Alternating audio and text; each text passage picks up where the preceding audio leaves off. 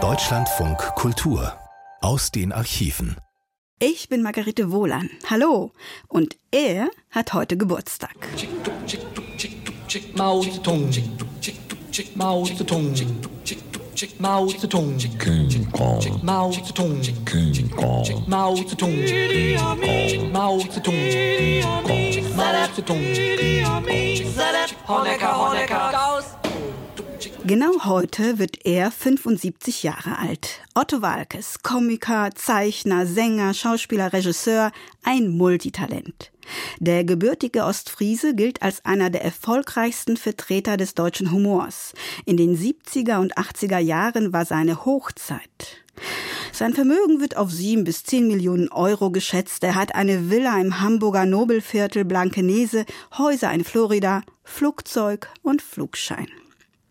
Knut Benzner hat zu seinem 50. Geburtstag Otto porträtiert, seine Fans und Wegbegleiter interviewt und natürlich aus seinen Sketchen die besten ausgewählt. Gesendet wurde es am 22. Juli 1998 in Deutschlandfunk in der Reihe Querköpfe. Otto?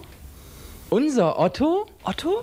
Otto ist ja italienisch und heißt acht. Unser Otto. Otto Walkes? Otto Walkes. Der aus M. Der aus M. Die einzige kreisfreie Stadt, zu deren halbwegs korrekter Aussprache in der Regel ein Buchstabe des Alphabets reicht. Jo, aber hallo. Der 13. Das M. M. I'll understand the magic that you do and fill my heart with love and only you. 50.000 Einwohner, unweit des Dollard und der Emsmündung, ein Seehafen, eine Bibliothek, ein Theater, ein Henry-Nannen-Museum, eine Fußgängerzone, eine Fachhochschule, ein VW-Werk. Fachhochschule und VW-Werk in Emden angesiedelt, um das strukturschwache nördliche Niedersachsen ein wenig strukturstärker zu gestalten. Die Menschen in Emden reden in etwa so. Verrückte Sohn erstmal, dann Ostfriesen, Emder Junge. Das verspreche ich mich davon. 100 Prozent zum Lachen. Emde Junge und Spaßmacher. Platt, wie das Land. Emden, Friesland. Also Otto ja, ist für mich irgendwie so ein Ostfriese. Ein Ostfriese kommt in die Post und sagt, eine 40-Pfennig-Marke, aber machen Sie einen Preis ab, soll ein Geschenk sein. Menschen, die das elektrische Licht mit dem Hammer ausmachen und am Montag mit zerkratzten Gesichtern aus ihren Hütten kriechen, weil sie am Wochenende mit Messer und Gabel essen durften. Doch wenn's so richtig Sache geht, wär nicht nur die Knie weit. Oh, bin ein Friesenjung, bin ein kleiner Friesenjung und ich wohne hinterm Deich. Oh, bin ein Friesenjung, bin ein kleiner Friesenjung und ich wohne hinterm Deich. Aber riechen tut man's nicht, oh no, denn der Wind weht kräftig hinterm Deich. Hier kommt Otto also her. Otto Gerhard Walkes. Vater Karl, Malermeister, Mutter Adele, Malermeister, Gattin. Otto wird 1955 eingeschult. 1959 Besuch des Gymnasiums Emden, Mitte der 60er erste öffentliche Auftritte als Gitarrist der Band The Rustlers, die Viehdiebe. 68 Abitur, 69 nach Hamburg, als in seiner Heimat die Möwen schon auf dem Rücken flogen, weil sie das Elend da unten nicht mehr sehen konnten. In Hamburg erst Pädagogik, dann Kunststudium. Ein Ölbild aus dieser Zeit trägt den Titel Mädchen mit Wollmütze. Die Malerei betrieb er akkurat und ernsthaft und nebenbei trat er als singender Entertainer in Studentenkneipen auf.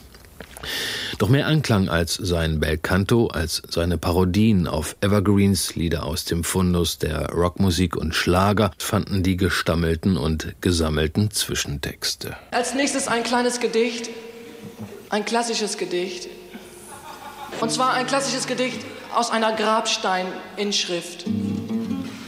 Gestorben war sie mit 17 Jahren, just als sie zu gebrauchen war. 1972. Der Spiegel sollte später schreiben, diese Zeit seien die großen Jahre der jungen Radikalen gewesen, als die Autoritäten zerbröselten und sogar in der Bundesrepublik eine Kulturrevolution angezettelt wurde. 1972 wohnte Otto in einer alten Villa in Hamburg-Winterhude in einer Art Wohngemeinschaft mit Udo Lindenberg und Marius Müller-Westernhagen zusammen. Ebenfalls 1972 lernte Otto seinen späteren Manager, den Pharmaziestudenten Hans-Otto Mertens, kennen. Und der, der sich nebenher als Konzertveranstalter versuchte, hatte im September desselben Jahres das Hamburger Audi Max gebucht auf eigene Kosten. Ottos erster großer Auftritt.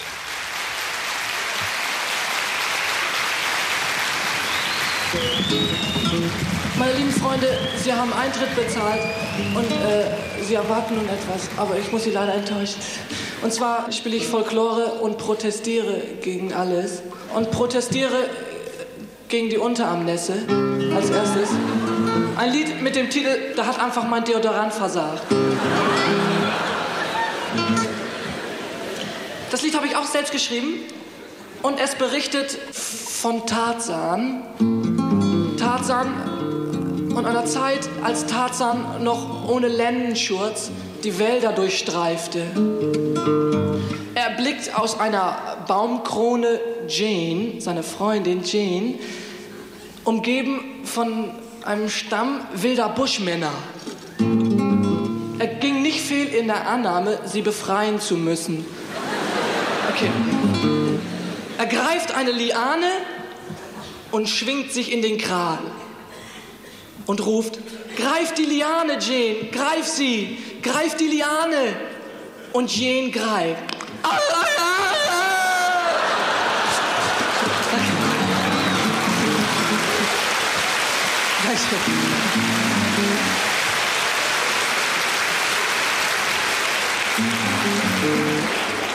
So entstand der Tarzanruf. Manager Mertens schnitt den Auftritt inklusive Tarzanruf mit, ging bei der Plattenindustrie hausieren und die Marktstrategen lehnten ab.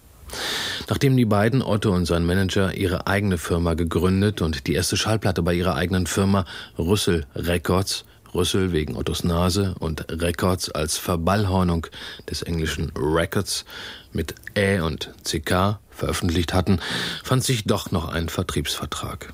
Otto verkaufte sich binnen weniger Monate 500.000 Mal. Hallo! Na, moin! Das ist ja stark. Geht's schon los? Wie? Muss noch ein bisschen Zeit, oder? Mensch, du musst uns ja beeilen. Und was meinst du? Wie spät haben wir's denn? Weiß ich auch nicht. Okay, lass anfangen. Meinetwegen. Also los.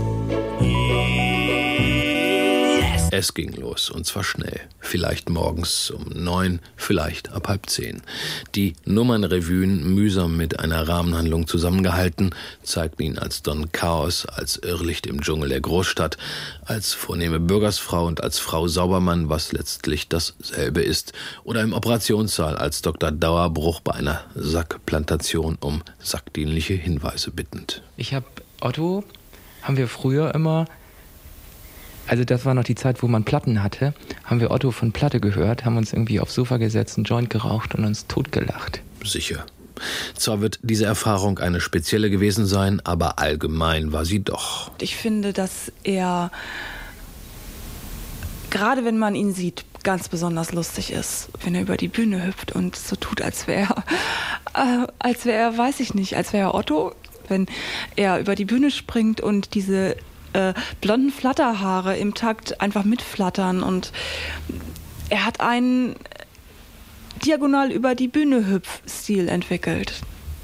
Und das finde ich wirklich lustig. Das finde ich schwer lustig. Niemand sonst hüpfte und hoppelte so schwerelos über die Bühne, und niemand sonst konnte sein eigentlich ebenmäßiges Gesicht, dieses Antlitz wie aus einem frühen Schillerdrama, so mühelos und unangestrengt verziehen wie Walkes, sei es nun auf der Bühne oder auf dem Fernsehschirm.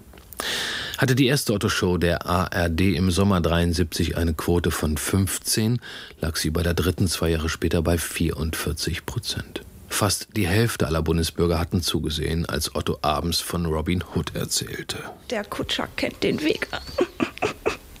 Oder? So ähnlich geht das doch. Und dann noch, ja, mein Kind. Und dann noch, Hier spricht dein Föhn, Föhni. Und darüber freut sich Susi sorglos und sitzt jetzt zu Hause und föhnt ihr Haar mit einem Föhn. Und wie sie so dröhnt und föhnt, da sagt plötzlich jemand, Hallo. Hallo, Susi. Hey, sagt Susi sorglos, hey, wer spricht denn da? Ich, Wer ist ich? ich, dein Föhn. Mein Föhn kann sprechen?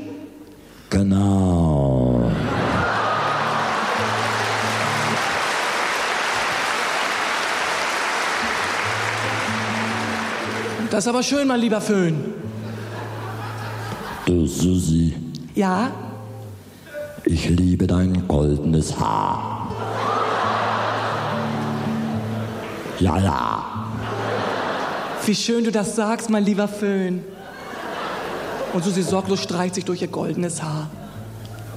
Du, Susi, Ja, Föhni? Kannst du mir einen Gefallen tun? Selbstverständlich. Bitte küss mich. Ich bin ein verzauberter Königssohn. Und wenn du mich küsst, werde ich mich wieder in einen Königssohn zurückverwandeln. Wenn's weiter nichts ist, sagt Susi sorglos und küsst den Föhn, dass es nur so eine Freude ist. Und auf einmal hat Susi sorglos einen Rasierapparat in der Hand. Ja, liebe Kinder, der Föhn hatte gelogen.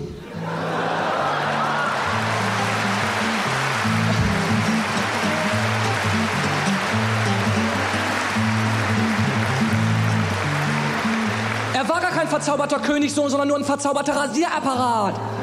Aber das machte Susi sorglos nichts aus. Sie ließ sich einen Damenbart wachsen und beide lebten glücklich bis an ihr seliges Ende. Und wenn sie nicht gestorben sind, rasieren sie sich noch heute. Walkes war nicht wie Walter Sedelmeier, Willi Reichert, Jürgen von Manger, wie Karl Dall und Ingo Insterburg, wie die schon er, nicht wie Gerhard Polt oder Loriot, nicht wie Dieter Hallervorden und nicht wie Dieter Hildebrand. Walkes, so empfand man das während der 70er, war blanke Anarchie. Und es gab einige, die konnten und können aber auch gar nichts mit ihm anfangen. Otto finde ich blöd. Um nicht zu sagen super blöd. Mhm. Ja, weil es einfach nicht witzig ist. Nee, ist echt nicht witzig. Nicht mal vor 25 Jahren. Otto und, sagen wir, um in den 70ern zu bleiben, Django Edwards und Schmidty What's the Diddy? Nö, da haben zwar ein paar Leute drüber gelacht, aber das fand ich schon damals ziemlich beknackt. Auch viel zu schlüpfrige Witze und so. Naja, äh, wir dürfen nicht übersehen, dass Otto ja auch ein Mann ist, also der mit seinen Keimdrüsen auch zu tun hat. Und diese berühmten Nächte äh, im Pö und Otto waren natürlich da und wir alle. Und äh, also ich möchte sagen, es gibt zwei Ottos. Es gibt den riesen Dämlack, mit dem er Geld macht, und es gibt eher einen ernsten, äh, fast philosophischen Otto. Das Vorspiel nahm den Hengst so mit, dass er geschwächt zu Boden glitt. Der Januar mit Frost und Reif macht leider nur die Finger steif. Beobachtete Philosophie. Love me tender, love me sweet, never let me go. Leidenschaftlich, ne? You have made my life complete, and I love you so. Love me and I love me sweet, all my dreams fulfill. For my darling, I love you,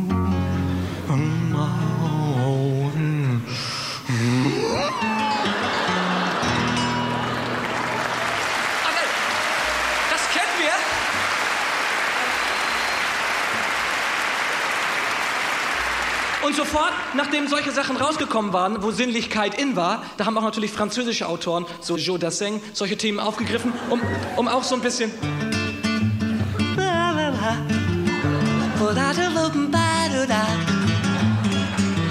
weißt du noch? Wie damals im September Wind. Damals im September Wind.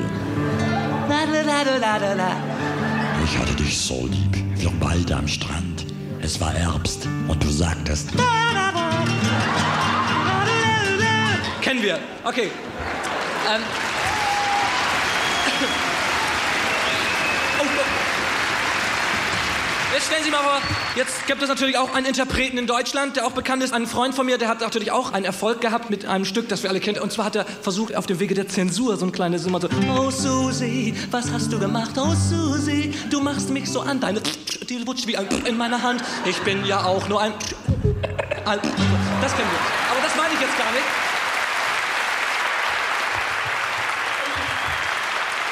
Natürlich kam unmittelbar aus Amerika wieder eine Übersteigerung dieser Leidenschaft und die sich schon fast in ein Liebesgestöhn hin äußerte.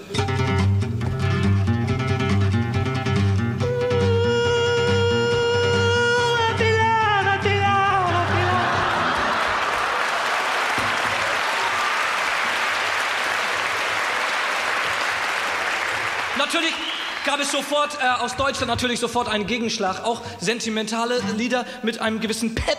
So.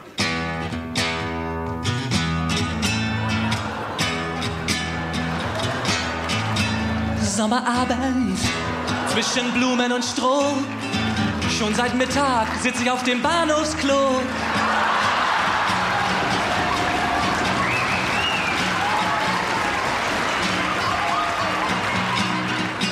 Doch ich lachte und sprach, hier bekommst du keinen kalten Daumen. Auf einem Fahrrad kam ein Mädchen daher, doch ich sagte, ich bedauere es sehr, hier ist besetzt mein Schatz. Doch sie sagt, na dann rück doch ein Stück zur Seite. Geh doch ins Kornfeld, da ist immer frei, denn es ist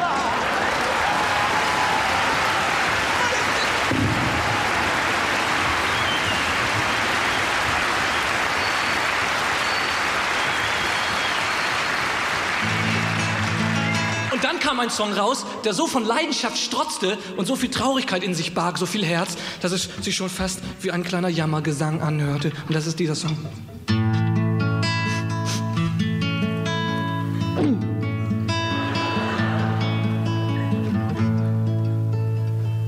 Sally Carl, would you got the word?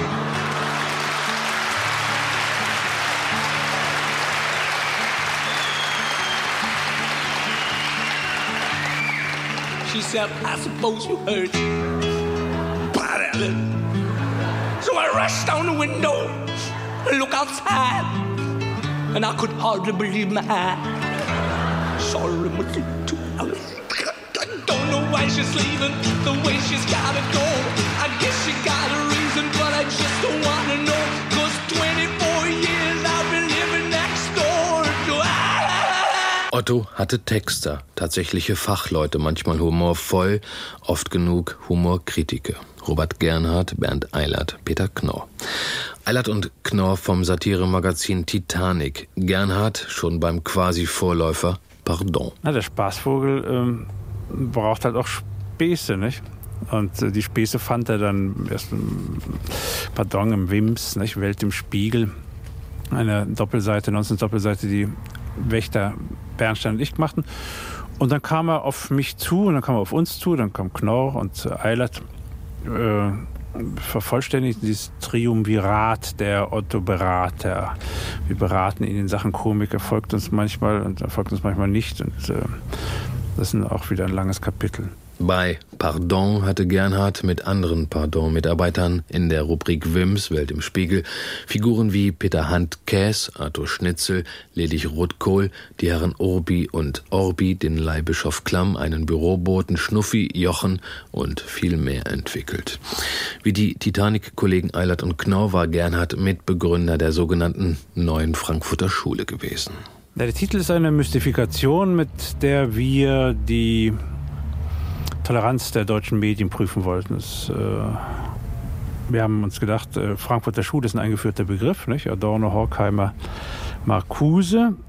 In Frankfurt sind wir auch und wir hängen einfach ein Neu davor. wie das also der junge deutsche Film gemacht hat oder das junge Deutschland oder die neue Sachlichkeit und versuchen, ob wir mit dieser Nummer durchkommen. Als wir das neu vor die Frankfurter Schule hängten, da waren wir alle so in den 40ern und 50ern. Aber das hat gewirkt. Ja. Die Medien haben uns diesen Begriff abgekauft und äh, der Versuch ist geglückt. Äh, die Medien lassen sich alles bieten. Sogar die Zusammenarbeit dreier Satiriker, respektive inzwischen Literaten, mit einem Hofnarren bzw. Humoristen. Lieber Gott, gib doch zu, dass ich klüger bin als du. Und nun nimm doch endlich hin, dass ich was Besonderes bin. So, nun preise meinen Namen, denn sonst setzt es etwas. Amen. Analysieren konnte Gernhard Ottos Erfolg bzw. Stil allerdings nicht. Zwar sah er Zusammenhänge zwischen Walkes ersten Erfolgen und dem Zerfall der dogmatischen Linken, die in den 70er Jahren allmählich aufhörte, dem Proletariat ein herzhaftes, kommt massenhaft zuzurufen. Und außerdem decke Otto die Bedürfnisse eines Publikums, das nicht mehr lange nach Sinnzusammenhängen fragt, warum hat der Mann einen komischen Hut auf, sondern das halt lacht oder nicht. Tat es ja. Für Gernhard war Gelächter weder moralisch oder gar das Gegenteil, was dann amoralisch wäre oder verwerflich. Der Gelächter, Gelächter hat äh, damit zu tun, dass äh, jemand sich äh, wohlfühlt, hat mit Lust zu tun. Und Lust hat nichts mit Moral zu tun. Passiert dir mal ein Missgeschick? Ja, da hilft auch kein Gestöhne. Brichst du dir hin und wieder das Genick? Sie werden trotzdem gar nicht löhnen, denn wer sich Arroganz versichert, der hat völlig ausgekichert. Denn bei der Arroganz beginnt vom ersten Augenblick das Bündnis mit dem Strick. War Otto politisch? War Otto Subkultur oder subversiv? Walkes war politisch unangreifbar und er trug zur Lockerung der Gewohn- und Gepflogenheiten bei, ungemein. Die Subkultur war so lange Subkultur, bis sie zur Kultur wurde und das Sub alleine dastand. In Ottos Fall relativ schnell und subversiv war er insofern, dass er den Stammtisch und Herrenwitz von seiner Brumpft, Dummheit und Zotenhaftigkeit befreite und Zoten als das vorführte, was sie waren, Zoten, aber lieb süß fast, kindlich, so dass sogar Kinder lachen konnten, ohne das Gesicht verschämt vor ihren Eltern ins Kissen zu drücken oder betreten zu gucken. Otto war zweimal politisch, einmal fast richtig, einmal satirisch. Das fast Richtige war, als er eben eher beiläufig den ehemaligen Marinerichter und baden-württembergischen Ministerpräsidenten im ersten deutschen Fernsehen mit einem flapsigen Heil Hitler Herr Filbinger begrüßt hatte. Das zweite Mal, als ein Bundeskanzler einen Otto-Sketch ungnädig zur Kenntnis nahm. Haben Sie schon gehört? Der Papst soll Selbstmord gemacht haben. Naja, wenn man sich beruflich verbessern kann, das war der Sketch. Danach teilte ein Regierungssprecher mit, das hat den Kanzler sehr geärgert. Der Kanzler hieß noch Helmut Schmidt, ein Protestant, eben deshalb wird er sich geärgert haben. Und Otto antwortete, ich bin ein Produkt dieser Gesellschaft und für den Humor, der meinem Geiste entspringt, mache ich dieses System und seine Führung verantwortlich. Hohes Gewicht, liebe Geschwollenen, Angenagter, Angeklagter, Ihnen wird zur Last gelegt, Sie hätten an dem Mast gesägt. Ich habe nicht an dem Mast gesägt, ich habe nur mit dem Ast gefegt. Da habe ich mich mit Hast bewegt und das hat wohl den Gast erregt und der hat dann den Mast zerlegt. Sie haben aber bei der polizeilichen Vernehmung ganz andere Angaben gemacht. Ich zitiere wörtlich. Ich habe diesen Gast zersägt, weil er sich auf den Quast gelegt. Doch wer gefälschten Zaster prägt und Schuh aus Alabaster trägt, verdient, dass ihn der Mast erschlägt. Das haben Sie doch gesagt. Herr Zeuge, können Sie das bestätigen? Nee, das war, das war ganz anders. Ich, ich hatte mich zur Rast gelegt und mich mit einem Quast gepflegt. Denn wer schon einmal Bast zersägt, der weiß, dass das keine Hast verträgt. Das tut doch überhaupt nicht zur Sache. Doch, da hat sich's im Morast geregt und das hat wohl den Ast bewegt. Und wie der Mast aus Pflaster schlägt, da hat er wohl den Gast erlegt. Jetzt reicht's aber im Namen des Volkes, wenn einer einen Gast zersägt, weil ihn ein Gymnasiast erregt, der vor seinem Palast gefegt, dann wird die Tat mit Knast belegt. Wenn er als Kontrast erwägt, dass er sein Geld zum Pastor trägt, der auch den Wunsch nach Zaster hegt, dann wird das nicht mit Knast belegt. Stattdessen wird der Mast zersägt und auf das Grab vom Gast gelegt. Wem dieser Spruch nicht passt, der trägt die Kosten des Verfahrens. Gezeichnet Richter Ahrens. Das Hohe Gericht zieht sich zum Besäufnis zurück. Das Urteil lautet Freibier! Ansonsten war Otto possierlich. Vielen Dank.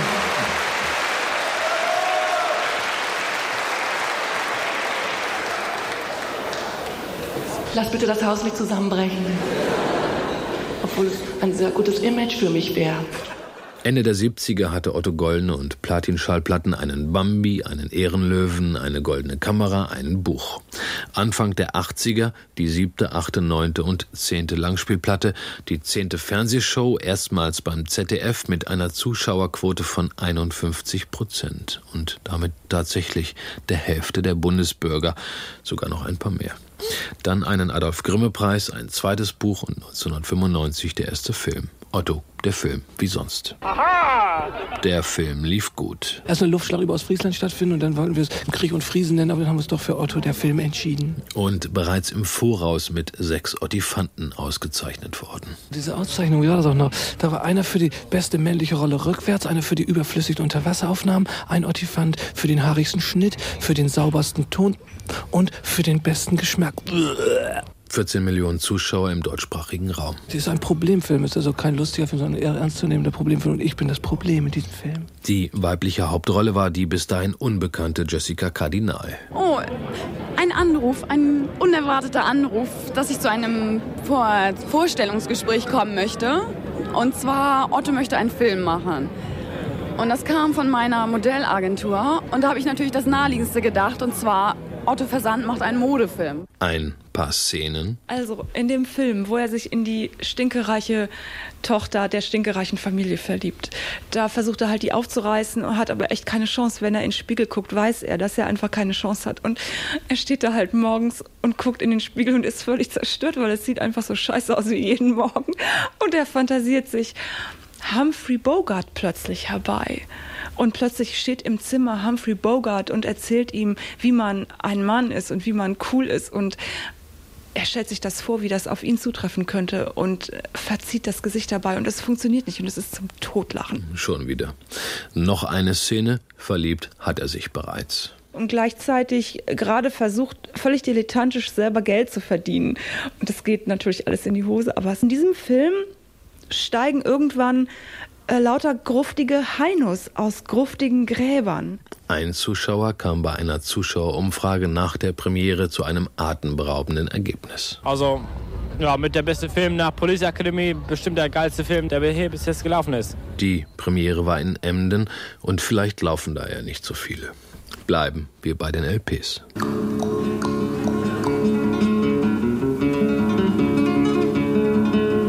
Er war einsam, aber schneller. Unrecht, das war sein Gesetz. Sein Steckbrief hing in Tennessee, in Utah und in Laramie. Bill kam nach Silver City, einst mitten in der Nacht, und hat beim Pokern im Saloon den Marschall umgebracht. Er war einsam, aber schneller. Unrecht, das war sein Gesetz. Sein Steckbrief hing in Tennessee, in Utah und in Laramie. Ein Indianermädchen war ihm treu wie keines auf der Erde. Doch Bill erstahl nicht Herzen, nein, er stahl Indianerpferde. Dann ritt er weiter nach Idaho, hat seine Frau gesucht. Da traf er einen alten Mann, Richard Kimball. Es war 12 Uhr mittags, High Noon, als Bill an den grünen Ufern des Grand Canyon Brot. Er hatte sich gerade drei an die Pfanne geschlagen und war gerade dabei, Gemüse zu putzen, als sein treues Pferd Adalbert Karl Friedrich zu wiehern anfing.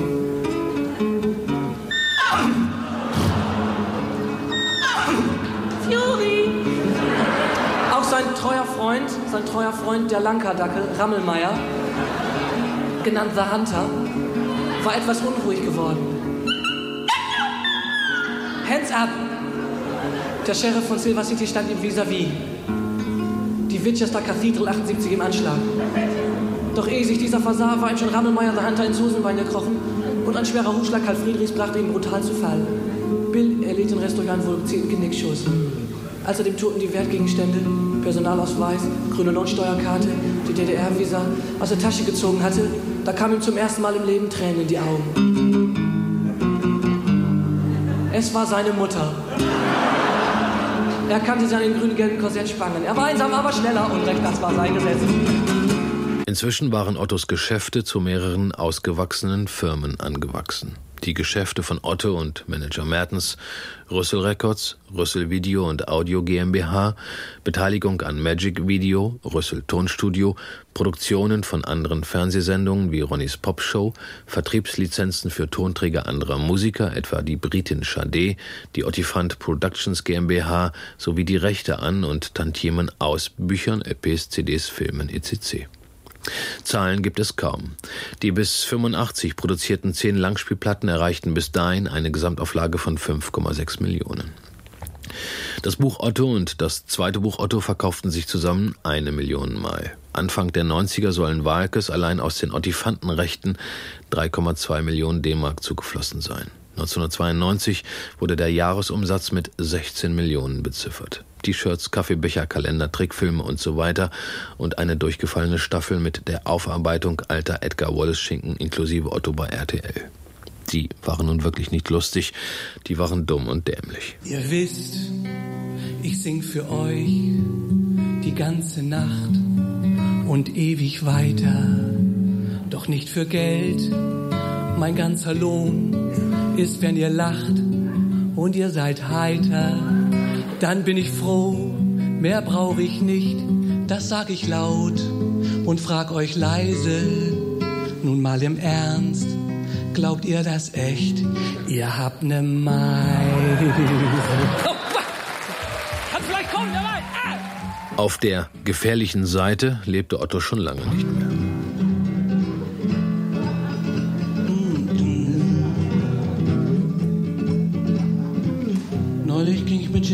Ins Hotel. Ich dachte, so ein bisschen Liebe so ziemlich schnell. Doch auf einmal wurde mir bang, sie liebte mich sechs Stunden lang. Ich sag, hey Babe, gib mir bitte eine Auszeit. Ich sag, hey Babe, ich brauche dringend eine Auszeit. Doch sie wollte immer nur du, du, du, du, du, du, du, du, du, du, Das war eher die Seite von Mike Krüger, aber es war Otto Walkes. Ja, ob man eine Frau hat, weiß ich nicht. Kinder, keine Ahnung. Frauen einige. Kinder eins auf jeden Fall. Benjamin Karl Otto Gregory, elf Jahre alt. Zuerst kommen die Bayern in ihren braunen, halbseidenen Flanellhemden. Sehr schick. Schick auch die aufgesetzten Revers aus flauschig verarbeitetem Kräuselkrepp. Sie tragen dazu beige, halblange Hosen. Entschuldigen Sie, die beiden rechts außen tragen keine Hosen, sind aber durch eine Chiffonschleife gekennzeichnet.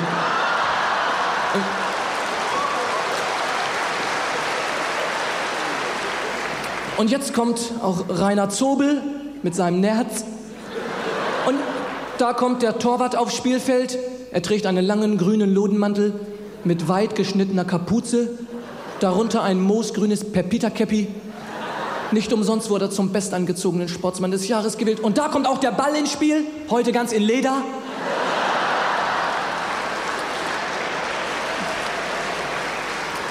Und jetzt beginnt das Spiel mit dem Anpfiff des Unparteiischen. Mit einem Schuss vom Libero. Libero kommt aus dem Lateinischen. Liber, Libri, das Buch. Das ist der einzige Spieler, der lesen kann. Von Beckenbauer rüber zu Overath. Overath mit einem Reisepass zu Müller. Müller hat seine letzte Verletzung noch nicht ganz auskuriert. Es bereitet ihm einige Schwierigkeiten, auf dem unebenen Spielfeld mit seinem Rollstuhl voranzukommen.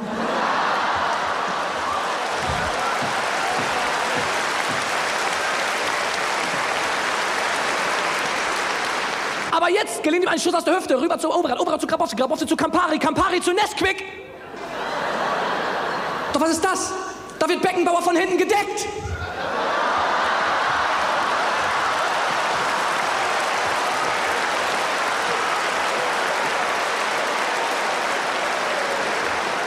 Seit denn erlaubt? Doch da kommt schon der Schiedsrichter mit einem Eimer Wasser, um die beiden zu trennen. Das Spiel.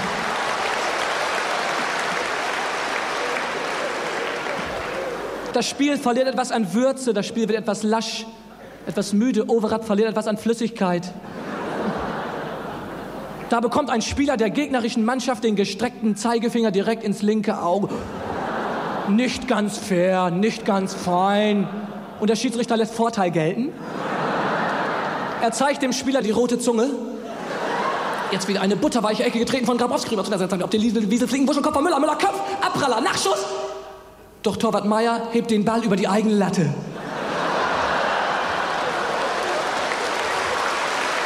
Ja, meine Damen und Herren.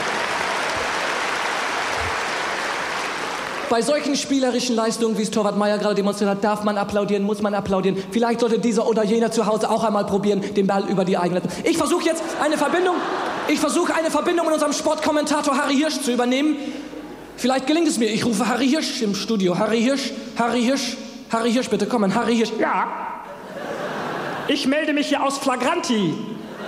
Wo sind Sie? In Flagranti. Ja, dann lassen Sie sich mal nicht erwischen. Nein, nein. Können Sie mich hören? Ja, wir hören Sie sehr gut. Können Sie uns hören? Ja, wir hören Sie sehr gut. Können Sie mich verstehen? Ja, wir verstehen Sie sehr gut. Nein, Sie können mich nicht verstehen. Doch, wir verstehen Sie sehr gut. Nein, keiner kann mich verstehen. Anfang 1983 heiratet Otto. Manuela Ebelt, Fremdsprachensekretärin in Folge nur noch Manu genannt. Vier Monate später kommt der Sohn zur Welt. Einen weiteren Monat später wird Dat Otto Hus in Emden eröffnet. Otto trägt sich in das Goldene Buch der Stadt ein und dann eröffnet er sein Museum. Komisches Gefühl, es ist so unerwartet irgendwie, so viele Leute. Es er hat einen Hauch Erotik. Im Erdgeschoss Otto T-Shirts, Otto Ottifanten, Otto Aufkleber, Otto Bücher, alles Otto oder was, Platten, Videos und nochmal Bücher. Im ersten Stock Ottos Vergangenheit, Trophäen, Bilder, Tennisschläger, Instrumente. Und das Ganze ist, ist im Grunde auch nur ein Hinweis auf die Dringlichkeit für die Schutzmaßnahmen der deutschen Nordsee. So kann man es formulieren. Denn äh, äh, Blei, Arsen und Cadmium hauen auch den Ottifanten um. Ein Teil der Einnahmen, das will er sagen, gehen an die Seehundstation Norddeich und die Schutzgemeinschaft Deutsche Nordseeküste. Doch generell will Otto immer lustig sein, ob beim Tennis. Gleichzeitig ist es natürlich auch ein duftes Material, um es auf der Bühne zu benutzen, um Schläger ein paar schöne Sachen zu machen. Dass vielleicht die Leute fasziniert denken, mein Gott, der ist ja besser als Björn Borg. Oder beim Sport überhaupt. Ja, ein bisschen Tischfußball, Schach, Räuberschach, das ist ziemlich wild, ne? Das geht in die Gelenke. Aber sonst kaum, außer Tennis. Ein bisschen rumrennen, hüpfen, springen, tanzen, schwimmen, plätschern, nass machen. Oder in der Liebe. Erstmal ein bisschen und dann kommt die Arbeit, oder? Mit den Jahren geriet Otto in die Klatschspalten. Tennis mit Steffi Graf, eine Party hier, ein Haus in Florida da. Die Ehe mit Manu geht zu Ende und eines Tages, 1997, landet er auf der Schmierenseite der Hamburger Morgenpost. Die Wahrheit über meine Ehe. Scheidungskrieg im Haus von Otto Walkes. Die Mopo sprach exklusiv mit der Frau des Starkomikers. Otto sagt, er käme mit Ihnen so gut klar wie schon lange nicht mehr. Das stimmt nicht. Wir kommunizieren zurzeit nur noch über Anrufbeantworter. Warum geht in Sachen Scheidung nichts voran? Wir können uns nicht einigen. Ich verlange eine einmalige Abfindung von 5 Millionen Mark. Und er soll den Unterhalt für unseren Sohn von rund 1000 Mark im Monat zahlen. Er hat vorgeschlagen, ein Haus auf seinen Namen zu kaufen, in dem ich Wohnrecht habe, bis Benjamin volljährig ist. Was danach kommt, ist unsicher. Ich habe totale Existenzangst. Sie verlangen sozusagen, dass Otto Sie lebenslang versorgt. Ich habe ja nichts gelernt. Ich lebe mit Otto zusammen, seit ich 16 bin, habe ihm immer den Rücken freigehalten. Damals wollte er mich auf eine Schauspielschule schicken, aber ich hatte Angst, ihn dann für immer zu verlieren. Wann kam der Bruch? Betrogen hat mich Otto immer schon, auch vor der Ehe. Ich habe das akzeptiert. Ich habe oft Liebesbriefe in seinem Büro gefunden, aber nach der Hochzeit und nach der Geburt unseres Sohnes ging die Beziehung dann auseinander. Was hat Sie gestört?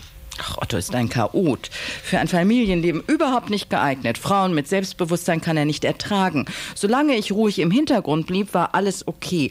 Als ich selbstständiger wurde, flüchtete er zu jüngeren Frauen, die ihn kritiklos bewunderten. Lieben Sie Otto eigentlich noch? Nein, ich liebe ihn nicht mehr. Ich habe zu viel einstecken müssen. Was denn zum Beispiel? Otto hat mich zuletzt vor etwa sechs Jahren auf Reisen mitgenommen. Dann wollte er mich nicht mehr dabei haben, sagte, bleib doch zu Hause, du verpasst nichts. Ich hätte ja seine Treffen mit anderen Frauen auch nur gestört. Sind Sie sehr eifersüchtig? Ich war eifersüchtig. Aber ich wusste auch, die Frauen nutzen ihn aus. Mit seinen Freundinnen ist Otto shoppen gegangen, hat ihnen teure Klamotten und Autos gekauft. Haben Sie inzwischen einen neuen Lebenspartner? Ich lebe jedenfalls nicht wie eine Nonne. Dann erscheint ein Buch des ehemaligen Besitzers des Onkel Pö, heute Besitzer eines Schlosshotels und Schlossrestaurants im Schleswig-Holsteinischen. Otto, so der Ex-Inhaber der Musik, Studentenkünstler, Trinker und, wie sagt man, Szenekneipe im Mittelweg, Otto habe damals in der Wohngemeinschaft eine Videokamera im Kleiderschrank des Gästezimmers gehabt und andere beobachtet. Bei was? Bei was wohl? Machen wir es wieder lustig. Nemo, Monomedi. Oder so. Und mit Text. Ah. ah, Herr gern habe ich die Frauen geküsst.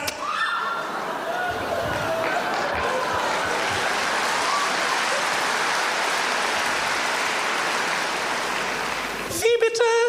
Was sagst du da? Wiederhole es. Herr gern habe ich die Frauen geküsst. Nochmal, Herr gern habe ich die Frauen geküsst. Du elender Hurensohn.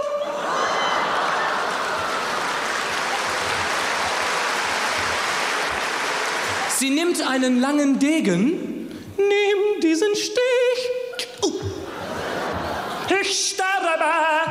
Oh, das habe ich nicht gewollt. Ich sterbe. Oh, bitte stirb nicht. Doch. Otto lebt. Allein 300 Zeitungseintragungen in den vergangenen zwölf Monaten. Noch einmal die Hamburger Morgenpost mit der Überschrift Otto, ich bin wahnsinnig verliebt. Allerdings nicht in Manu, sondern in Eva Hassmann. Eva kann über meine Witze lachen, das ist toll. Bild am Sonntag. Ottos Jugendsünden aufgetaucht. 27 Jahre waren sie verschollen, jetzt tauchten seine Jugendsünden wieder auf. 1971 veröffentlichte Otto Walkes zwei Ausgaben der Happy Porno Fibel. Deftige Zeichnungen, die jeden Sittenwächter alarmieren. Otto zur Bams. Damals war ich sittlich noch nicht so gefestigt wie heute. Die Süddeutsche Zeitung. Otto Walkes wurde von der Stasi observiert. Und die Berliner Zeitung. Wer war eigentlich Otto Walkes?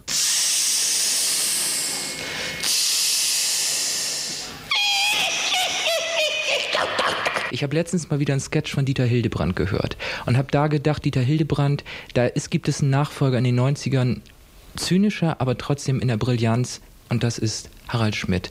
Und dazwischen liegt irgendwie Otto.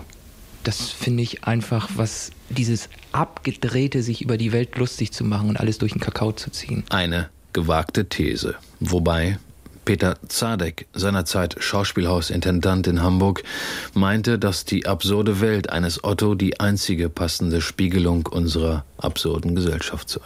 Damals. Otto spielte den Frosch in Straußens Fledermaus. Also Otto kein Fossil? Ich finde nicht, dass er das ausdrückt, was ich mit 70ern verbinde. Er ist für mich nicht der Prototyp des ähm, Schlachhosenträgers oder einer bestimmten Geisteshaltung, sondern ähm, hat zufällig in dieser Zeit seine Produktionen gemacht. Aber er trug Turnschuhe. Zu Ende war Walkes Karriere nie. Man kann nicht einmal sagen, sie stockte, sie sei unterbrochen gewesen oder was. Er kümmerte sich ein wenig um die deutsche Einheit auf dem Hamburger Rathausmarkt mit Lindenberg sowie beim ZDF. Er spielte Tennis für UNICEF, drehte seinen zweiten, dritten und vierten Film, war Gast bei Wetten Das und auf Tournee, spielte mit den Scorpions vor Kiss und bei Rock am Ring und Rock im Park. Was mich an Otto wirklich neben seinem Witz immer fasziniert hat, ich habe es nie begriffen, dass jemand solche Sketche mit so einer Körpersprache auf die Bühne bringt und dabei so unglaublich brillant Gitarre spielt. Das ist ein absolut brillanter Instrumentalist und das mit diesen Sketchen, also das finde ich unfassbar. Nicht sein Gitarrenspiel, sondern Walkes selbst ist immerhin zum Gegenstand wissenschaftlichen Sinns geworden. Ein Materialheft zur Musikdidaktik empfiehlt das Ottolied Dubček gleich vor Gershwins Porgy and Bess als Übungsmaterial zum Thema darstellende Musik. Ein anderes Lehrbuch behandelt großformatig die parodistische Grafik Der Eimer in einem Arbeitsbuch Linguistik werden die semantischen Felder einer Harry Hirsch-Reportage über eine Leistungsschau des internationalen Adels im Haus Hohenschnaufen analysiert. Guten Abend, meine sehr verehrten Damen und Herren. Ich begrüße Sie recht herzlich hier in der Otto-Rüssel-Halle zu einem Klavierkonzert Nummer 4, Oktopus 48, Küchenverzeichnis 16 von Ludwig van Beethoven unter der Leitung von Herbert von Karamels. Es handelt sich hier um eine freie Bearbeitung nach einem Werk von Brahms, den wir ja alle kennen, besonders sein Tierlieben. Doch wenden wir uns nun unseren Besuchern zu. Es ist eine Leistungsschau des internationalen Adels, die dieses Jahr vom Hause Hohenschnaufen ausgerichtet wird. Und alle, alle sind gekommen. Der Hochadel, der Flachadel, ja selbst der Steinadel, der heute durch den bürgerlichen Lämmergeier vertreten ist. Das belgische Königshaus ist komplott anwesend. König Ich baue nicht, bau du ihn, in der Uniform des 6. Schlawinerregimentes. Neben ihm seine reizende Gattin Ravioli in der preiswerten Familienpackung. Da ist auch der Barmer Ersatzkaiser Kuno und Otto von Habsucht. Schade, dass Fürst Dezug aus Hamburg das nicht miterleben kann. Er hat sich verspätet. Und jetzt höre ich auch, wie die Klaus-Raus-Rufe immer lauter werden. Und da ist er auch schon, Klaus von Amtswegen, ein eiskalter Profi, der alle Beatrix aus dem FF beherrscht. Der schickt seinen Willkommensgruß steil hinüber zu Kurien Kardinal Auer. Der spielt ab zu Karl Gustav, das letzte Adolf von Schweden und Schuss. Nein, kein Tor. Die Sommerlatte Silvia verhindert den Ausgleich. Wer mehr erfahren will, der greife zum internationalen Adelskalender im handlichen Schrankformat, dem unentbehrlichen Zuschlagewerk für jeden, der wissen will, wie Grafen schlafen, wie Fürsten dürsten, wie Freiern reiern und wie Komtessen fressen. Schönen guten Abend. Und es ging weiter mit der Wissenschaft. Vom Wort zum Montag waren kirchliche Kreise so entzückt, dass etliche theologische Seminare den Text zum Training anforderten.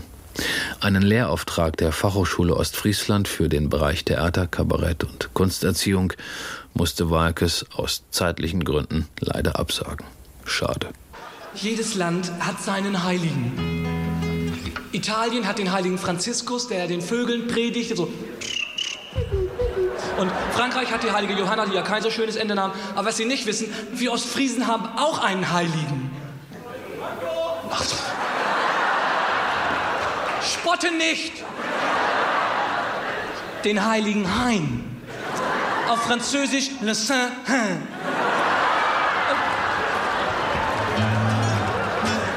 Was gibt's denn da zu lachen? Es gibt drei neue Irrenanstalten in der Bundesrepublik Deutschland. Eine in Hamburg, eine in Frankfurt und Bayern wird überdacht.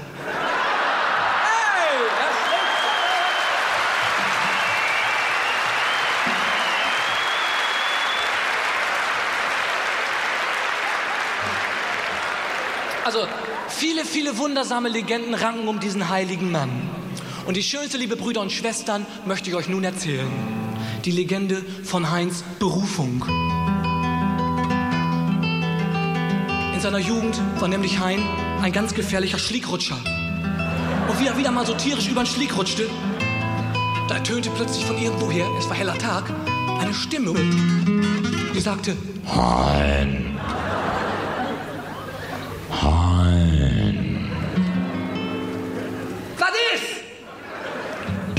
Bist berufen. Hä? Du bist berufen. Was ist das? Du bist behämmert. Und weil er so behämmert war, wurde er nun der Nagel Gottes genannt. Und als solcher wirkte er manches Wunder. Er verwandelte volle Brandweinflaschen in leere. Er verwandelte Schweine in Brotaufstrich und Strafstöße direkt. Und da geschah es, dass die Stimme abermals zu ihm sprach. Hein, gehe hin und halte dem Volke eine Predigt. Und Hein ging und tat, wie ihm geheißen war.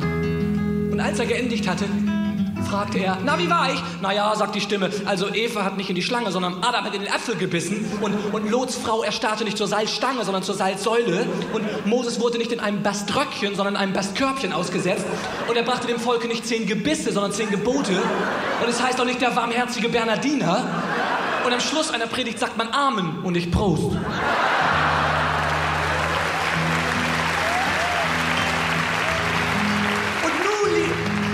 Und Schwestern, und nun wurde der heilige Hein immer heiliger. Er heilte die Kranken durch Handauflegen und die Nichttänzer durch Platten auflegen.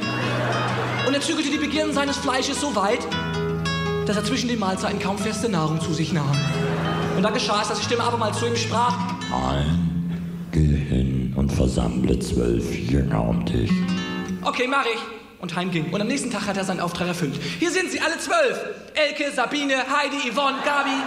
Hein, ich sagte Jünger. Was, noch jünger? Ein Teil der Gegenwartskultur ist Walkes nicht mehr, ob er nun unterwegs ist oder zu Hause bleibt. Mit Otto ist es so wie mit den Scorpions und mit Kiss, die scheint er ja zu kennen. Sie sind da, stehen aber für nichts mehr. Und wie wär's mit Otto statt mit den Scorpions als Wahlkampfhelfer?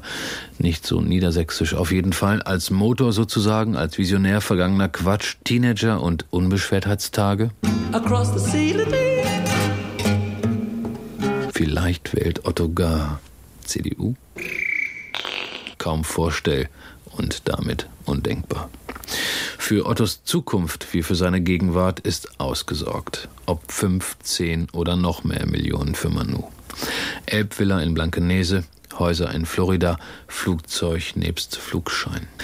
Dennoch traurig für einen Mann stellte die Neue Zürcher Zeitung unlängst fest, der im privaten Leben an seiner Disposition gescheitert ist. Er ist bestimmt ein lieber netter Kerl, selbst wenn sein versierter Manager für diese Sendung kein Gespräch mit ihm vermittelte. Den Otto Versand kennen Sie. Erinnern Sie sich noch an dessen Hörfunkreklame?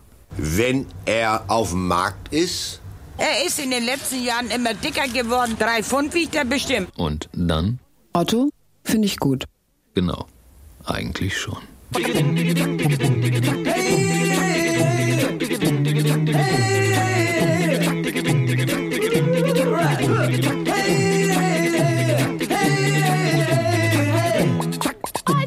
Ik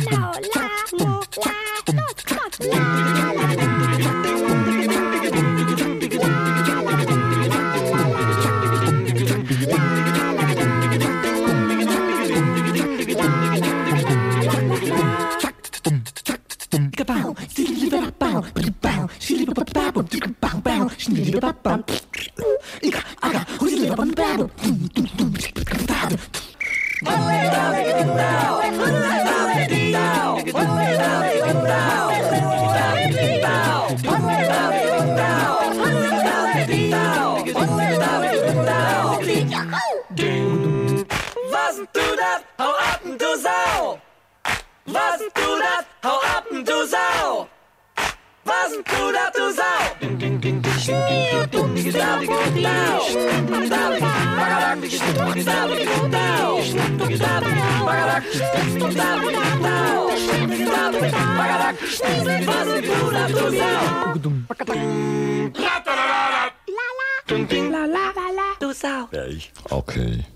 Das war Otto finde ich gut. Zum 50. Geburtstag des Komikers Otto Walkes. Gesendet in Deutschlandfunk am 22. Juli 1998 und wiederholt zu seinem 75. heute in Aus den Archiven.